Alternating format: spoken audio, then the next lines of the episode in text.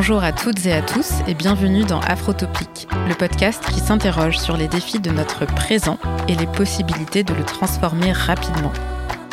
Je suis Mariemta Moussanang et vous allez écouter un de mes carnets de notes sonores. Ce sont de courts entretiens que j'ai enregistrés pendant les ateliers de la pensée à Dakar en mars 2022. Dans cette série, je reprends la question du lien, dans le sens de nos solidarités et de nos manières de faire communauté de vivants. Qui prend soin de la communauté et comment Qui est ce nous Et d'ailleurs, faisons-nous vraiment communauté Qui répare Qui ravaude Ces questions me passionnent parce qu'au fond, ce qu'elles interrogent, c'est la justice. Et ce travail de justice, je le conçois comme une tension qui nous habite toutes et tous. Et c'est d'ailleurs peut-être depuis cette tension que nous nous relions les uns aux autres, que nous nous éloignons et que nous nous séparons les uns des autres. Alors dans cette série, j'ai tendu mon micro à des intervenantes brillantes parce que oui, cette série est presque exclusivement féminine. Pendant les ateliers, elles ont nourri ces questionnements et proposé des pistes de réflexion fécondes. J'espère que cette série de carnets vous plaira. Bonne écoute.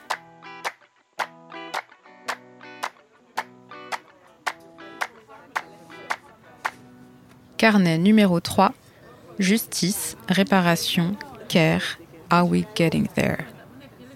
Dans ce carnet, j'ai choisi de faire entendre les voix de celles qui questionnent le sens de la justice, le sens de la communauté et qui nous rappellent que le nous n'est pas acquis car on retrouve toute la violence du monde à l'intérieur de nos espaces et de nos communautés. Vous allez entendre les voix d'Olivia Routazibois, Maboula Soumaoro, Rika Prates et Fatousso. Elle nous parle de l'exploitation et de la domination qui se perpétuent de manière structurelle à l'encontre de certains membres, ou plutôt devrais-je dire de certaines membres de la communauté, et elle propose des pistes de réflexion pour transformer la situation. Ça commence par des questions. Qui bénéficie du système établi? Qui en use à son profit? Qui aurait la possibilité de réparer et ne le fait pas? Qui se défausse de ses responsabilités? Qui est le jeu? Du nous dont on parle. La matérialité de la domination se confond souvent avec le privilège de l'ignorance.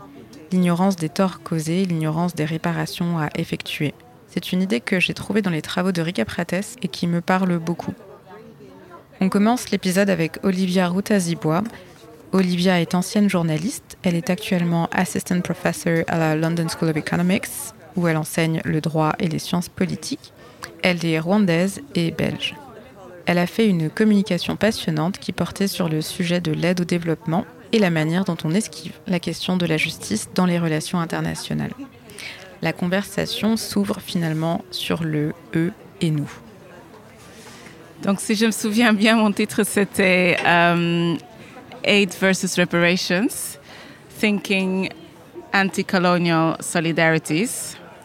Et donc, euh, ce que j'ai voulu faire, en fait, c'est que euh, je suis très séduite par euh, cette invitation de penser à un monde différent.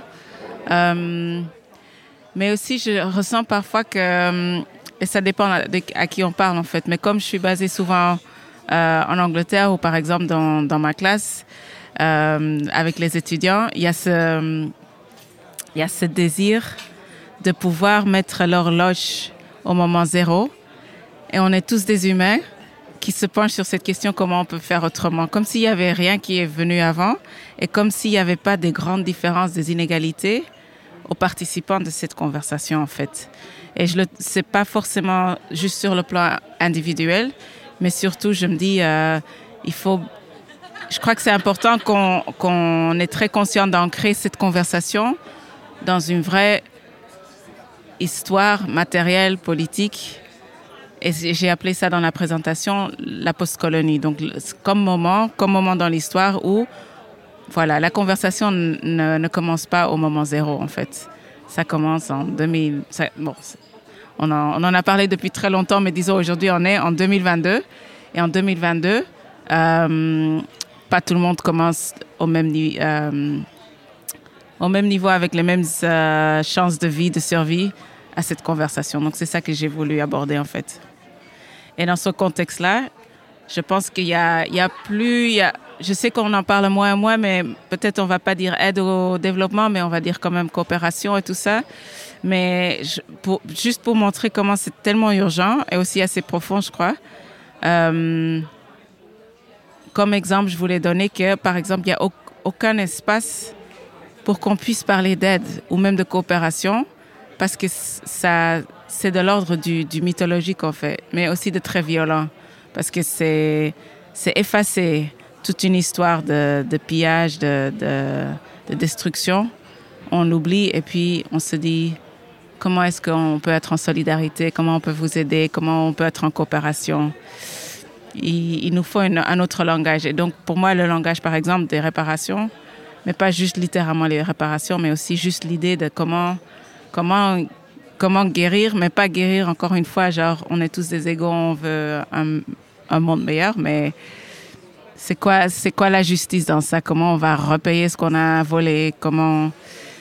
Et la figure de la diaspora africaine dans tout ça, c'est là où j'ai voulu la compliquer un peu parce que par exemple moi, avec mon corps, mes pensées, ma vie, on fait partie de, ces deux, mondes, des deux côtés de ces réparations en fait, parce qu'on jouit quand même des fruits de cette inégalité qui est venue du colonialisme, mais au même titre aussi, euh, on subit aussi euh, le fait que notre vie a moins de valeur, disons, que la, la vie moyenne qui est vue comme blanche.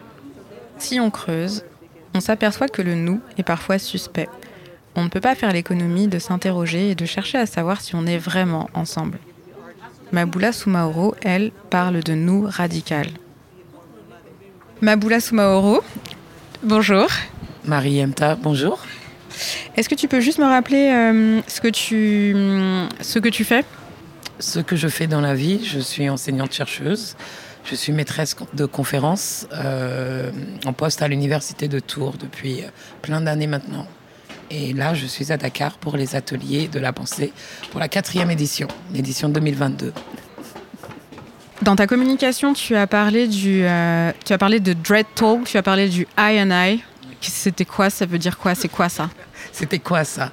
En fait, j'ai parlé euh, du Dread Talk, du I and I, du mouvement Rastafari, de cette spiritualité, cette euh, philosophie euh, afro-caribéenne, afro-jamaïcaine à la base et qui est tellement connue, tellement visible à travers le monde, qui a bien dépassé et la Jamaïque et le reste de la Caraïbe et qui s'est installée euh, au sein de la diaspora noire et dans le, dans le reste du monde, à tel point que, euh, voilà, partout, un peu, on connaît Bob Marley, on sait ce que c'est que des logs, on associe ça à la ganja, enfin, tu vois, la musique reggae. Et comme moi, j'avais une communication qui parlait de la nécessité d'établir ou de trouver un équilibre entre l'individualité, entre la subjectivité et le comment dire le, ce qui relève du commun, le nous. En tout cas, c'était euh, le panel auquel j'ai été assigné, donc il fallait que je me plie. Euh, assigné. Assigné. Enfin, celui qu'on m'a donné, c'était vraiment pas méchant. Mais en tout cas, il y avait quelques règles à suivre. Donc il y avait une thématique et j'ai essayé de réfléchir à cette thématique. Et comme dernièrement. dans mes, dans mes travaux, dans ma pensée, dans mon évolution intellectuelle, je m'intéresse euh, de plus en plus à la subjectivité, à l'individualité, à, ce qui relève de l'intime. Euh, mais toujours en relation avec ce qui relève du, du, groupe, de la communauté, de la nation, de la diaspora. Enfin, voilà, comment après m'être intéressé à toutes ces questions euh, un peu globales, euh, notamment le concept de diaspora. C'est sur ça que j'ai travaillé à l'origine. Et quand on parle de cette diaspora nord-africaine, euh, on peut en parler de plusieurs façons évidemment, mais si on reconnaît, euh, tu, vois, cet aspect justement que j'ai mentionné de, global, euh, quelle est la place de l'individu au sein de, cette communauté élargie, transnationale, internationale? Comment tu fais pour exister si tu te définis, si tu te comprends et si tu es, définie et comprise, appréhendée comme une personne noire? Moi, je suis noire. Je suis, je suis noire, je suis également africaine, je suis, je suis pas d'origine ivoirienne, il y a plein de choses. Mais comment, comment j'existe, moi, dans, dans, dans cette histoire, dans ce présent, dans ces circulations? Qu'est-ce que ça veut dire, là, si on est à Dakar? Je suis une femme noire d'origine africaine, mais je ne suis pas sénégalaise, mais j'ai quand même mon corps dans cet espace qui, jusqu'à ce que je parle ou selon la façon dont je m'habille ou comment je marche, comment j'interagis avec les gens, je suis quand même extérieure, mais je suis quand même une étrangère familière. Tu vois, je, suis à ma place et je pourrais passer pour une Sénégalaise Euh, et, je pourrais passer pour, euh, je sais pas, une Ghanéenne au Ghana, je pourrais passer, je suis passé pour une Jamaïcaine en Jamaïque ou une Noire américaine aux États-Unis. Donc toutes ces questions-là euh, sur la subjectivité m'ont fait, enfin m'a fait, non, toutes ces questions m'ont fait, pardon, réfléchir à des des occurrences ou des expressions, des manifestations de la subjectivité. Et là me, sont revenus à l'esprit les rastas. Et, euh, les rastas, ça fait aussi vraiment partie de ma vie d'avant intellectuelle, puisque c'était mon sujet de thèse doctorale. Euh, j'ai travaillé partiellement sur eux et, euh, voilà. Et quand tu étudies la naissance, l'implantation, le développement du mouvement Rastafari en Jamaïque, à un moment a surgi ce qui a été appelé le dread talk, donc le parler des, des dreads. Et, euh, ça, remonte vraiment à une génération particulière des Rastas, parce que les premiers Rastas ne portaient pas de dreadlocks. Tu vois, il y, a une évolution. Quand, tu étudies le truc, il y a une évolution. Bah pour, comme pour tout groupe, quoi. Il y, a des choses qui changent, c'est pas monolithique. Et donc, le dread talk, en fait, c'est la, façon euh, qui a été développée par euh, les membres de cette communauté religieuse spirituelle, enfin spirituelle et philosophique, qui, euh, qui essayait dans la langue de refléter leur vision du monde et leur agencement, leur agencement du monde. Tu vois Donc, tout comme au départ, quand il y, y, a la question des, des, dreadlocks, ou qu'il y a la question de la, la couleur de Dieu. Dieu, il faut qu'il soit noir. Euh, parce que nous sommes noirs et parce que nous regagnons notre divinité euh, en euh, rendant ce Dieu enfin humain, déjà humain, vivant, parce qu'à l'époque, Haïlé Sélassié, il est vivant et, euh, et noir, puisque c'est l'identité qui a été euh, utilisée pour justifier notre infériorisation. Donc on va diviniser notre couleur, on va diviniser notre corps, on va diviniser nos cheveux. Et, on va aussi euh, réorganiser notre, ce réagencement, cet agencement du monde qui marche en notre défaveur, également par la langue.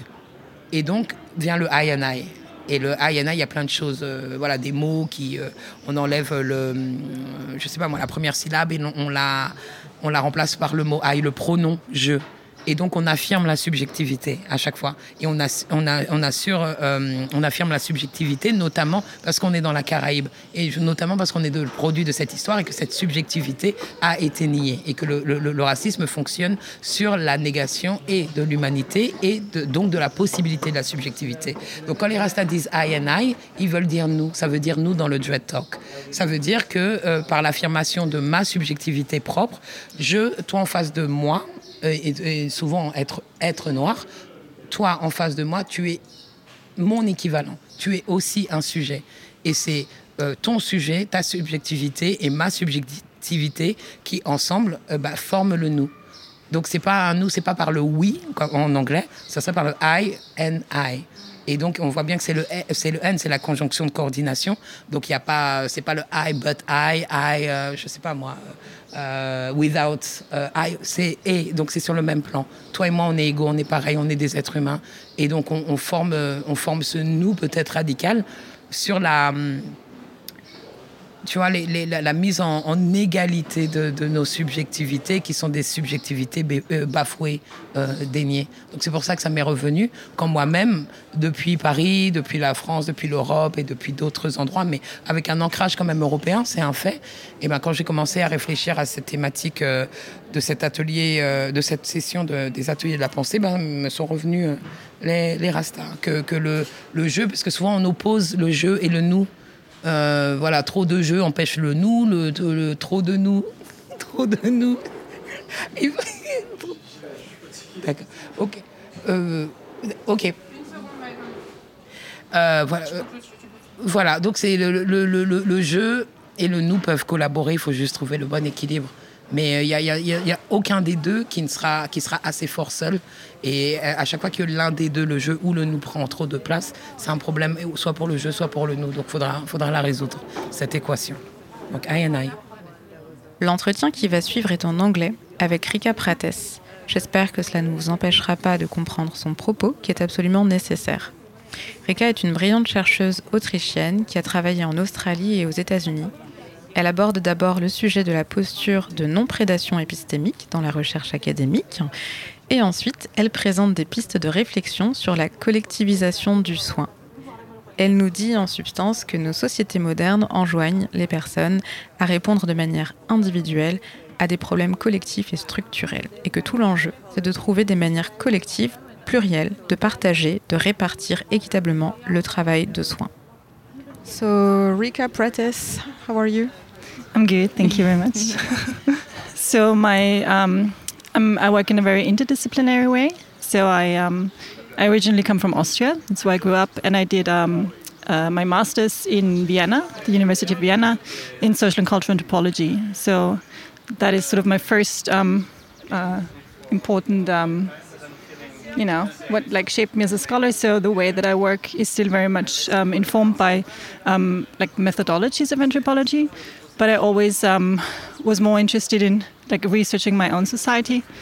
And um, so when I started with um, anthropology, I was also already from the sort of relative beginning um, very much drawn to feminist anthropology, and then also became very involved with research on men and masculinities. Um, and then my PhD was in an interdisciplinary program in political and social thought um, that I did at the Institute for Social Justice in Sydney, in Australia and um, yeah, so it was always very much um, sort of a very interdisciplinary, interdisciplinary way of working. So on the one side, nuanced empirical research that is really important to me, but relating it to um, conceptual work um, and feminist theory. Yeah, um, yeah. oh yeah, and so then the areas of research that I'm working on are so gender, including masculinities. Um, as well as um, uh, care and care work. I also work with feminist care ethics, um, and I'm also really interested in questions of epistemology and sort of um, alternative epistemologies, if you want to call it like that, or sort of um, non-Western, also not a very eloquent way of putting it, but sort of um, ways of looking at um, knowledge production that go beyond so the, the narrowly cognitive as it is in the West and um, yeah, so I have different projects that I'm currently working on, and but they all sort of circle around these um, three main areas of gender, care, and epistemologies. Yeah, and uh, in your communication at Les Ateliers de la Pensée, you uh, you you you shared uh, a reflection uh, that was concluded with uh, questions. Really, you you raised the the, the, the question of. Um, how is it possible to learn from the non-Western epistemologies and also how to um, work with those uh, without uh, appropriating? I mean, not in an you said not in an extractive way, um, um, which I think is a very interesting uh, question. Thank you. Yeah. So I think I mean, so for me, I'm a like white Austrian woman, so grew up in the European context and am aware that I'm very much um, shaped by sort of the dominant um, epistemological paradigm that is very much a colonial one. And so I am um, uh, very much committed to sort of um, um, moving beyond that and sort of um, very much influenced by decolonial theory as well. but I'm, you know, like sort of struggling to find a way to do that from my own positionality in a way that is um, that does not reproduce injustices. And so, um, yeah, so I'm trying to um, have a like a dialogue and to learn from other epistemologies. Um, but as I raised uh, this question yesterday, I'm very much aware that um, this could easily slide like into a extraction where I'm, especially with the project that I'm working on at the moment. So I'm sort of um, um, using using this word um, uh, indigenous epistemologies as a like my theoretical framing because I argue that the the kinds of um, knowledge um, that I'm interested in in the Austrian context now. So with um, men, what so what men basically the question is what do men, but um, all genders basically learn by performing um, domestic and care work. So what what sort of knowledge emerges and what ways of knowledge, what ways of knowing emerge through embodied um, performance of care work um, which is a question that cannot be answered um, from like a dominant um, epistemological um, position, I think. And so um, I'm trying to learn from other ways of knowing, but obviously, since my my research is very much my own. So my field of research is my own society. It could be easily um, read, or it could be easily could easily be an extractivist move again, where I'm sort of taking um, indigenous epistemic wealth and putting it elsewhere, where it's sort of decontextualized. So I'm very aware of that, but at the same time, I'm also um, I think that the I'm very much interested in sort of um, uh, having, and I think that's um, for me at least how I see it at the moment, the only way to sort of um, get closer to decolonial horizons to have dialogues across differences and across uh, and have difficult dialogues. And so, um, while I want to be very open to you know critiques of the way that I'm working, and also very open to um, sort of um, self reflection and um, being aware of the power imbalances within which this project is situated and within which I'm situated um, as a very, you know, like on many levels, very privileged person. Um, I also am very worried about moves that that sort of from a um, sort of from from a position of discomfort don't want to have the discussion or don't want to have the dialogue or the discussion in the first place. And i think it's also very very um, um, problematic um, to have again and again this this um, discussion around um, whether um, privileged people can like work with indigenous theory or indigenous epistemologies. Because i think that in a way it also again and again sort of centers on the, the question of white guilt and centers on um, like take makes so much space for sort of a navel gazing um, that uh, makes dialogue impossible basically but also that um, again centers privilege and centers whiteness. And so it's the opposite of i think the, the kind of work that we need to be doing. So i try to be um, you know vulnerable and open to probably making mistakes along the way, but I think that um, these dialogues are, these difficult dialogues are necessary. Yeah, and so the question that I raised yesterday is an open-ended question, so I don't have the answer, and I'm, you know, open to to hearing people's opinions on it, like whether it is a colonial move or not. And I hope it is not, obviously. So I, I try to to do it in a way that is um, respectful and um, relationally humble, and sort of um, also is very transparent about where these sources, quote unquote, are from and like sort of their situatedness. And all, because I also am very, um, I see this move again and again in like affect theory, but all sorts of um, um, fields where um, you can easily tell that there is an influence of um, uh, indigenous ways of thinking, but it's not acknowledged. And I think that is very problematic because that is stealing, basically, now. yeah.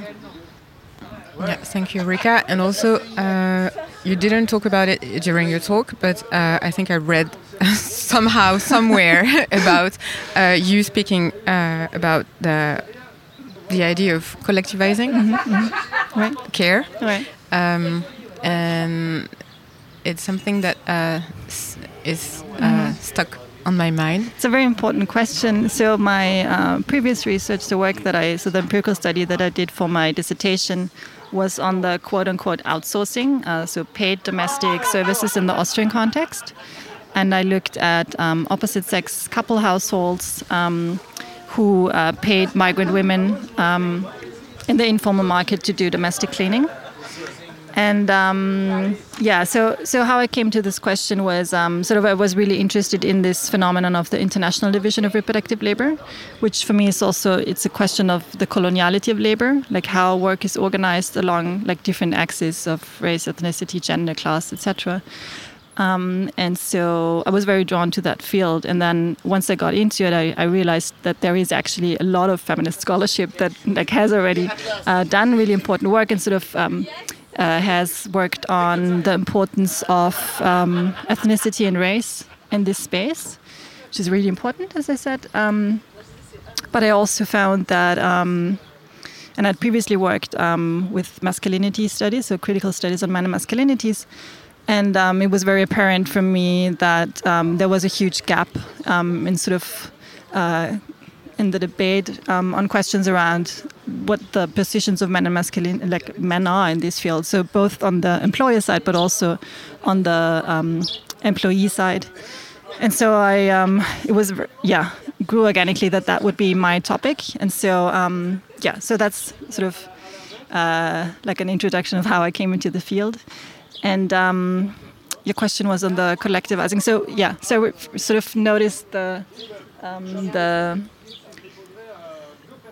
the things that were missing in the discussion. And so one, as I said, was um, that men were not adequately um, researched, and then the other one is that um, it's very much a discussion that is looked on um, on the level of nuclear households, and um, is sort of treated as a so what the International Division of, of Reproductive Labor does is it provides um, individual solutions for structural problems.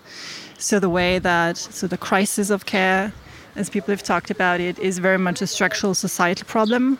And um, the fact that it is discussed and as a question of which woman um, exploits which woman, which you know is an important question, but also it, I think it um, stops short of like the the global hierarchical system within which these um, individual actors are embedded. And so, sorry, uh, and so yeah, so I think there were, for me, there was two questions. So the one was um, the um, the negligence to interrogate um, men and masculinities, which I argue is again another layer of male privilege that certain people are not even asked in even in research certain questions. Um, and so this one I decided to work on, and the other one is the, the question of collectivizing that I have not directly worked on, but it's sort of a really important question, and sort of to think um, uh, about how um, you know, um, domestic and care work could be organized in different ways. And obviously, there's like a, a tradition of like in um, second wave of feminism that was a topic that was very much discussed, but sort of um, within our neoliberal capitalist societies has sort of um, disappeared from the horizon, I would say. And um, yeah, so, and even the, the word that I myself have used in the past and sort of continue half heartedly um, using of uh, quote unquote outsourcing sort of implies that it should be done in this particular narrow individual nuclear household in the first place, which I do not agree with at all. And so, yeah, that's. Uh, hope that answers your question. Rika Prates a abordé le caractère politique de notre répartition du travail de soins. Fatousso, elle, nous rappelle que le nous, eh bien là, en fait, on n'est peut-être tout simplement pas dedans. Que le travail de soins est encore bien loin d'être reconnu comme du travail et qu'il faudra repartir de l'économie de subsistance, de l'économie politique de subsistance pour penser une économie du vivant qui tienne vraiment la route. Cher Fatousso, bonjour. Bonjour.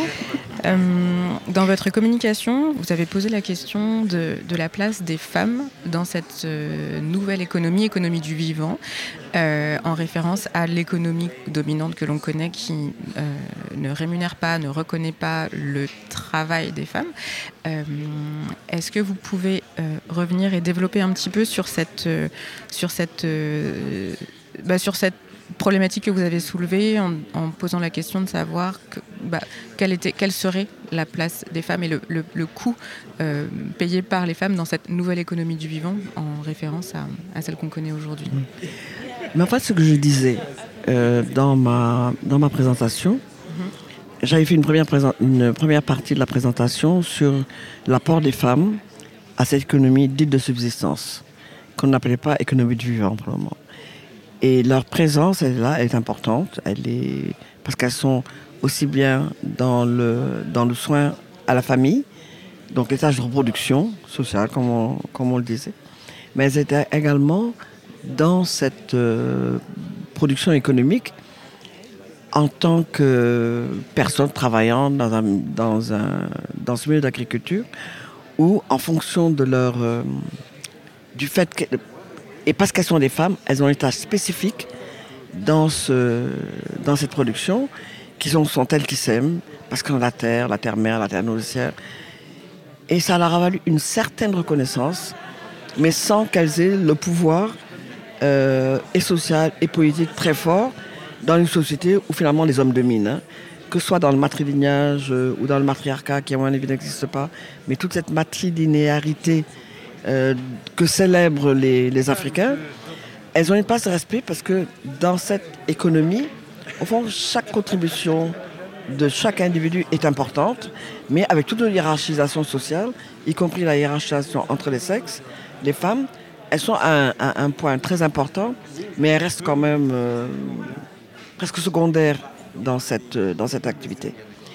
Quand arrive l'économie de rente, elles sont totalement exclues euh, dans le comptage de cette activité. Elles sont exclues, même si elles continuent à faire les mêmes tâches de semer et autres, si elles continuent à sarcler, si elles continuent à protéger contre les, contre les, les, criquets ou autres. Donc il y a tout ce travail qu'elles faisaient, elles continuent à le faire, sauf qu'il n'est plus pris en compte du tout. L'économie de rente ne s'occupe que de la rente et éventuellement du chef d'exploitation qui permet d'avoir cette, d'avoir cette rente. Quand on parle d'économie de rente, rente de la, de la rente, agricole, voilà, exactement. La rente, vous savez, l'économie du café, de l'arachide, a d'abord été réalisée avec le travail forcé. Le colon a forcé le paysan africain à faire cette, cette euh, culture, euh, cette culture industrielle. C'est pour ça qu'on appelait l'économie de rente. Il y avait une rente sur le paysan. Et les femmes, à ce niveau-là, elles ont disparu des statistiques, même si le boulot qu'elles faisaient dans l'économie de subsistance a continué à le faire. Et donc, continue à le faire avec, euh, avec soin du cœur. Et comme je disais, au fond, l'économie a exploité la terre, mais il a exploité le travail des femmes qui non seulement reproduisent biologiquement la, main-d'œuvre, mais entretiennent la main-d'œuvre et, et, donc participent des économies sans elle n'est inscrite nulle part. Elle est inscrite. Euh, moi, je me souviens quand on faisait des, les premières enquêtes dans les années 60, où j'étais une enquêtrice, hein, on parlait des ménagères. On avait des c'était des ménagères. Or, c'était des paysannes qui cultivaient, qui cultivaient la terre avec des fonctions différentes de celles des hommes, mais elles étaient quand même productrices de cette agriculture.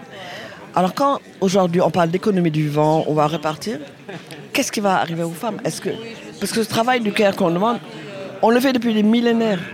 Oui, en fait, parler de care et non pas de travail et de production. Voilà, exactement. On, va à nouveau, c'est-à-dire on va nous, exiger ce travail, alors que ce travail, nous l'avons fait, nous le faisons, comme je dis, depuis des, des millénaires.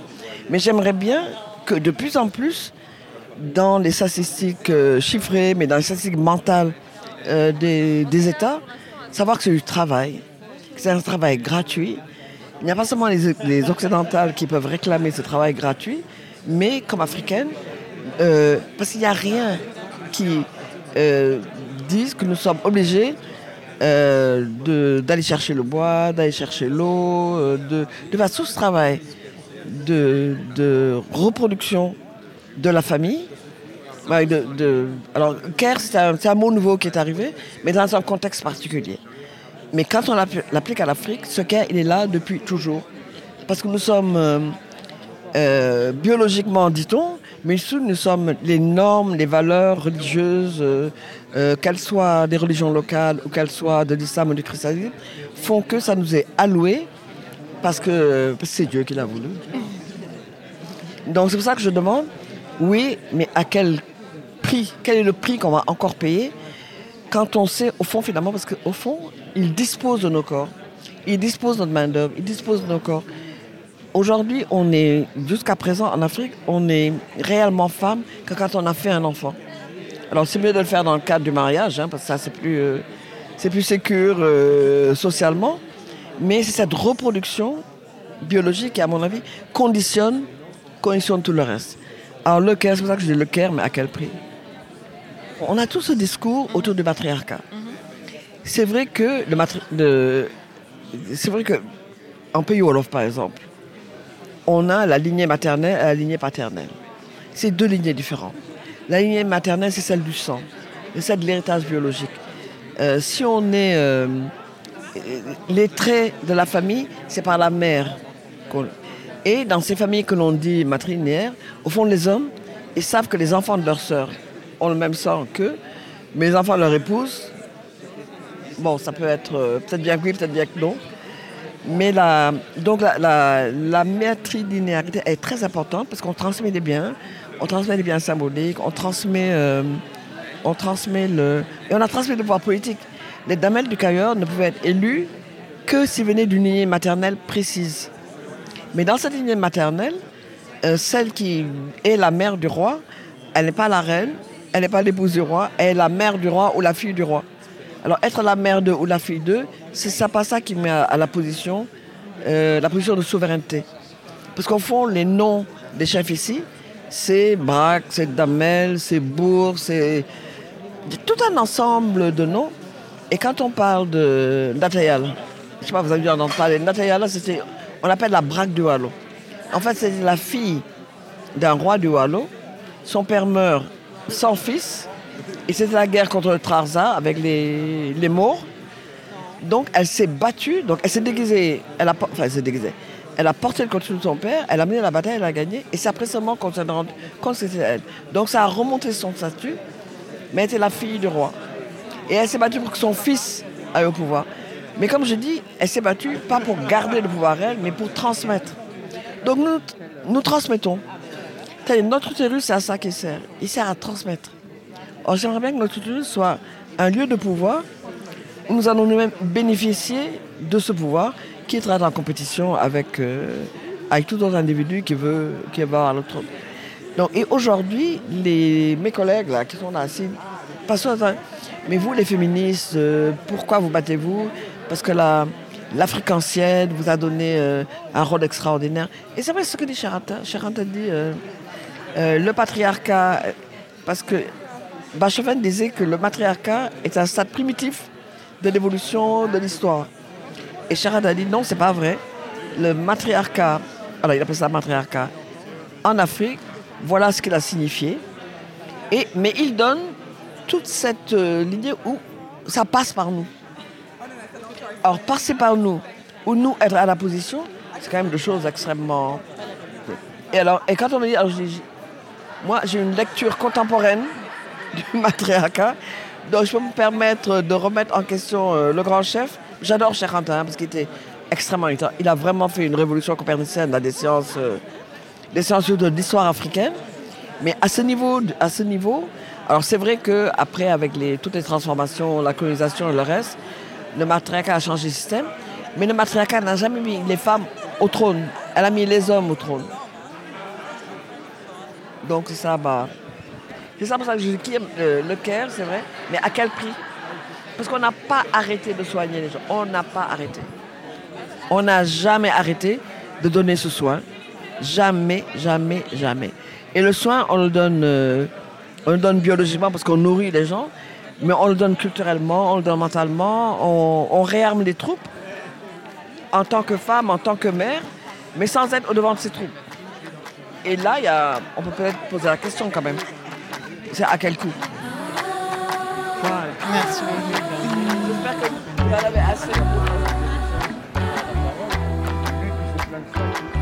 Voilà, j'espère que cette traversée sonore vous a plu et que vous aurez envie de partager cet épisode autour de vous. Je remercie Victor Donati pour le mixage et Iba El pour la musique du générique.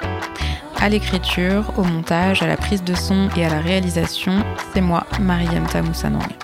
En attendant le prochain épisode, vous pouvez suivre Afrotopic sur les réseaux, vous abonner sur votre plateforme d'écoute favorite et soutenir le travail de production grâce au lien dans la description.